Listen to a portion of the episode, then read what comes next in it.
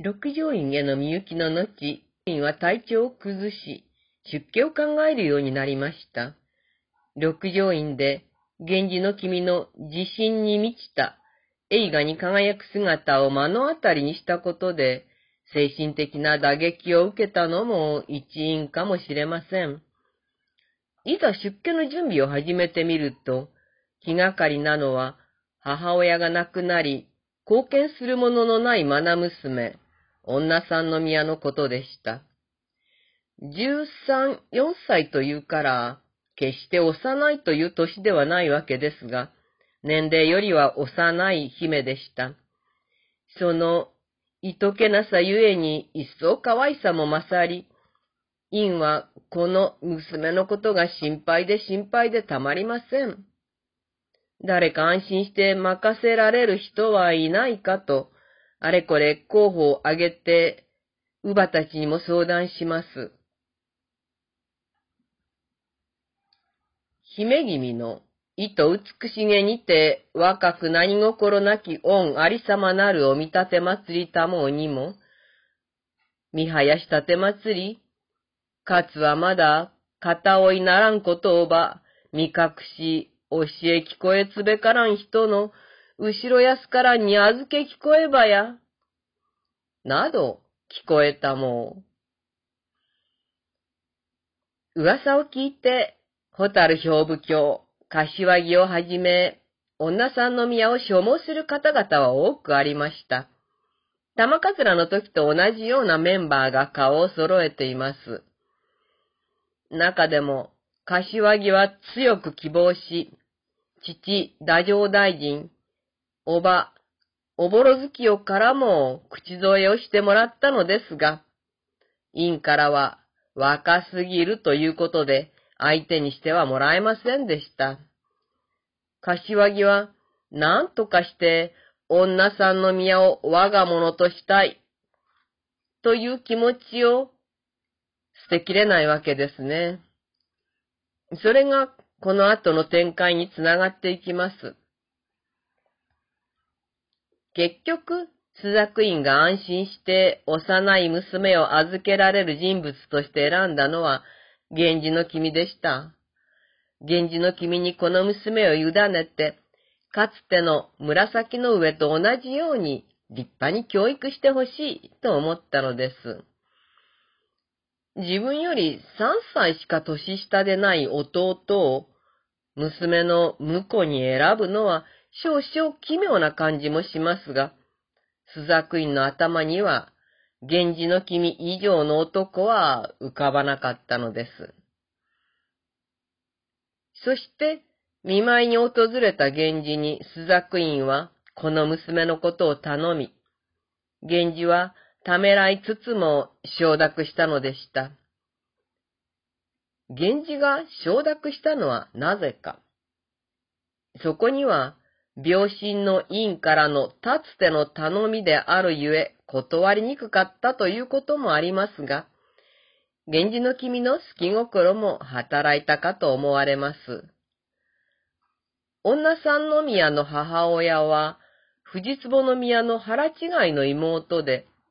つまり、女三宮は、藤壺の義理の姪、しかも高貴な方であるゆえ、紫の上以上に藤壺の面影を宿す女性かもしれないという期待。そして、公女という身分へのこだわりも働いたと思われます。しかし、この頼みを引き受けた後では、そのことが紫の上の地位をどう脅かすことになるかという点に考えが及び、悩むことになります。承諾して帰った夜は、紫の上にどう話したらいいのか、と悩みながら、源氏は打ち明けることのできぬまま、紫の上の隣で苦しい夜を明かしたのでした。原文で読みましょう。六条の院と呼ばれているのが源氏のことです。六条の院は、生心苦しゅう、様々おぼしみだる。紫の上も、かかる恩定めなど、かねてもほの聞きたまいけれど、さしもあらじ、全祭院をも年頃に聞こえたもうようなりしかど、わざとしもおぼしとげずなりにしよう。などおぼして、去ることやある、とも問い聞こえたまわず、何心もなくておわするに、愛おしく、このことをいかにおぼさん、我が心はつゆも変わるまじく、去ることあらにつけては、なかなか糸ど深さこそ勝らめ。見定めたまわざらんほど、いかに思い疑いたまわん、など安からずおぼさる。今の年頃となりては、まして片身に隔て聞こえたもうことなく、哀れなる女かなれば、しばし心に隔て残したることあらんもいぶせきを、その世は打ち休みて明かしたまいつ。紫の上はそれとなく耳にはしているけれど、朝顔の祭院の時も大丈夫だったのだから、今回も噂だけに終わるだろう、と、おっとり構えていて、源氏の君にそのことについて、どうなの？などと聞くこともありません。そんな彼女がかわいそうで、自分の紫の上への愛は、どんなことがあっても変わりはしないけれど、それがわかるまではきっと心配なさるだろうと気にして、この件を言い出すことができずにいます。この頃となっては、互いに何の隠し事もない心の通い合った日々でしたから、隠しているのも辛くて、翌日源氏は、その女さんの宮の剣を紫の上に告げたのでした。紫の上がどれほど動揺するかと心配した源氏の予想を裏切って、彼女は表向きは平然とその告白を聞いたのでした。もちろん、心の内には嵐が吹き荒れていました。朝顔の祭院との結婚が世間の人々の口の葉に上った八年余り前、紫の上が受けた衝撃、心の底に眠った不安、源氏に対する不信感が今蘇り増幅するのでした。さて、その年が明けて、源氏の君が四十の賀を迎える年となりました。当時は、三賀といって、40歳から10年ごとに祝う風習がありました。四十の賀は、今の還暦くらいの感じでしょうか。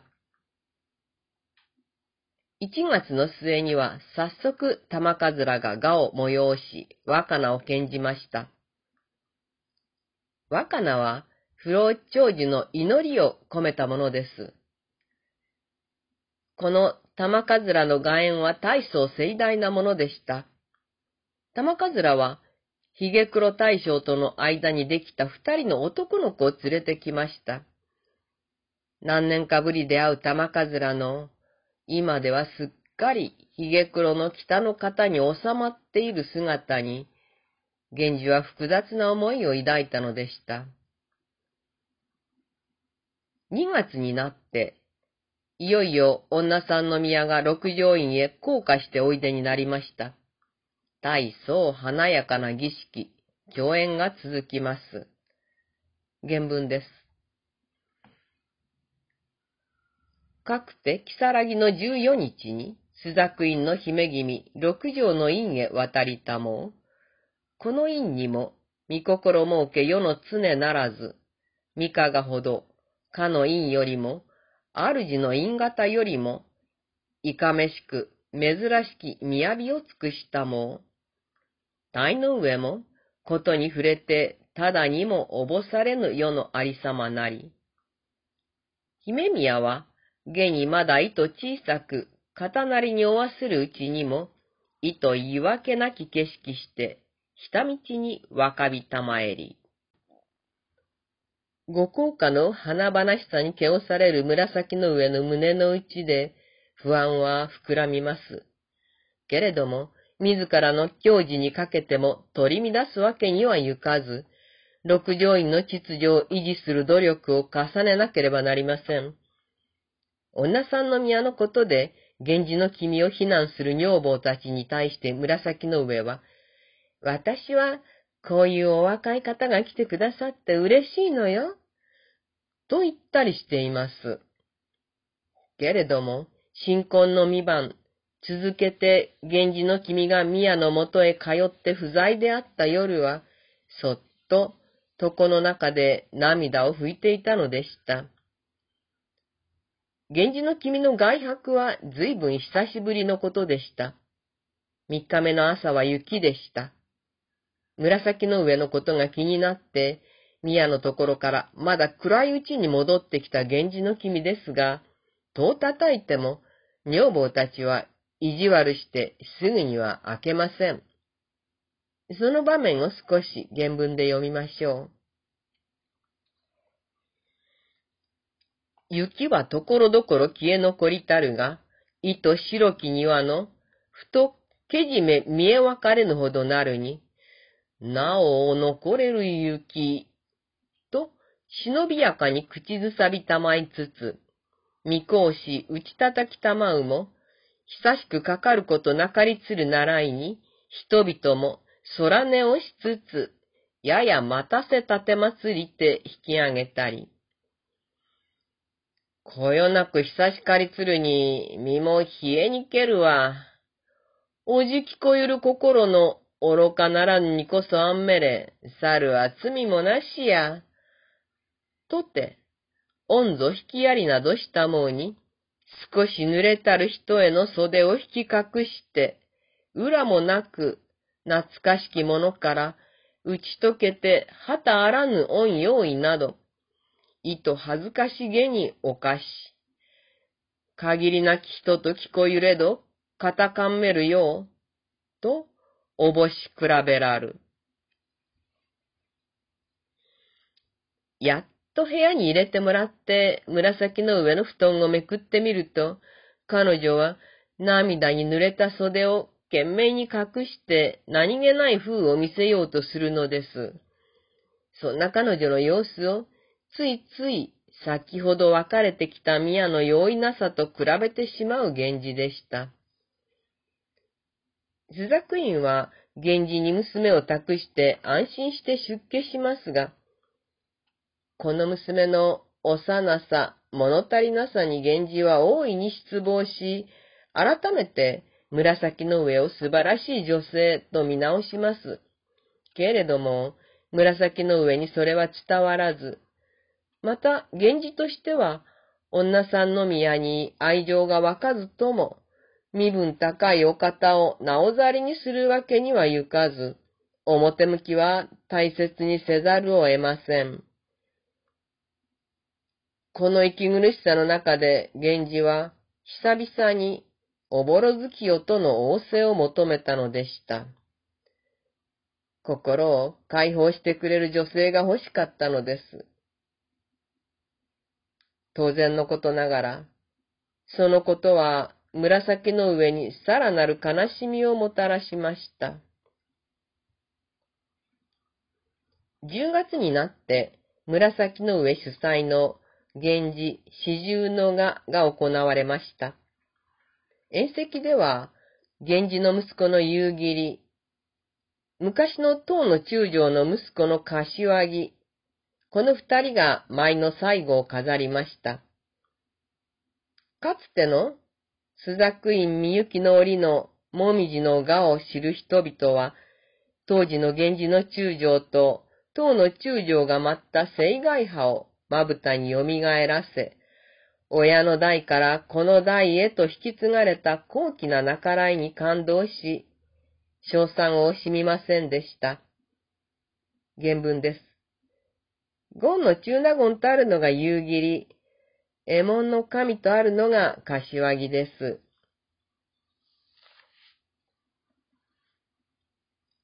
羊の時ばかり学人参る、漫才楽、王城など巻いて、日暮れかかるほどに、駒の乱情して、楽尊の舞い出たるほど、なお常の目慣れぬ舞の様なれば、舞発るほどに、権中納言、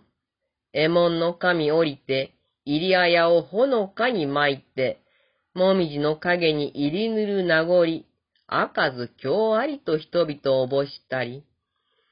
いにしえの朱雀院のみゆきに、聖外派の意味じかりしゆうべ思い入れたもう人々は、権中納言、右門の神の、また劣らず立ち続きたまいにけるよよの覚えありさま。形用意なども、おさおさ劣らず、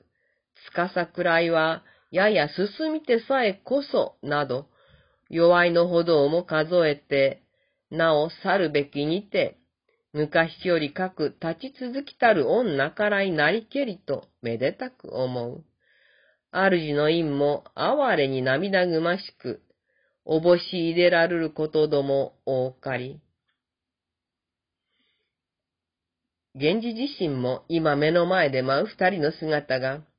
当の中将と自分の若い頃の姿と重なって、感無量で、涙を抑えることができませんでした。年末には、秋子の夢中宮主催の祝宴があり、続いて、帝の意を受けて、夕霧が代行する祝宴が盛大に行われました。この時は、かつての党の中将、今は太政大臣です。その彼も参加して、源氏の君と太政大臣は合奏しながら、昔の親友時代を思って涙したのでした。こうしておめでたい画の儀式が引き続いた翌年の3月には、明石姫の巫女が誕生しました。男の子でさえありましたから、源氏の君はじめ周囲の喜びは一通りではありません。紫の上もこの孫を可愛がって抱き回して離そうとしなかったとあります。さて、ここまでのところで、六条院は身分高い妻を新たに迎え、また、東宮に受代した源氏の娘、明石姫は男児を出産。次の代の帝がこの家から出ることも確実になりました。繁栄と幸福が六条院を包んでいます。外面的にはそのように見える六条院の世界ですが、実は内部では徐々にひび割れが広がっていたことを読者は後に知ることになります。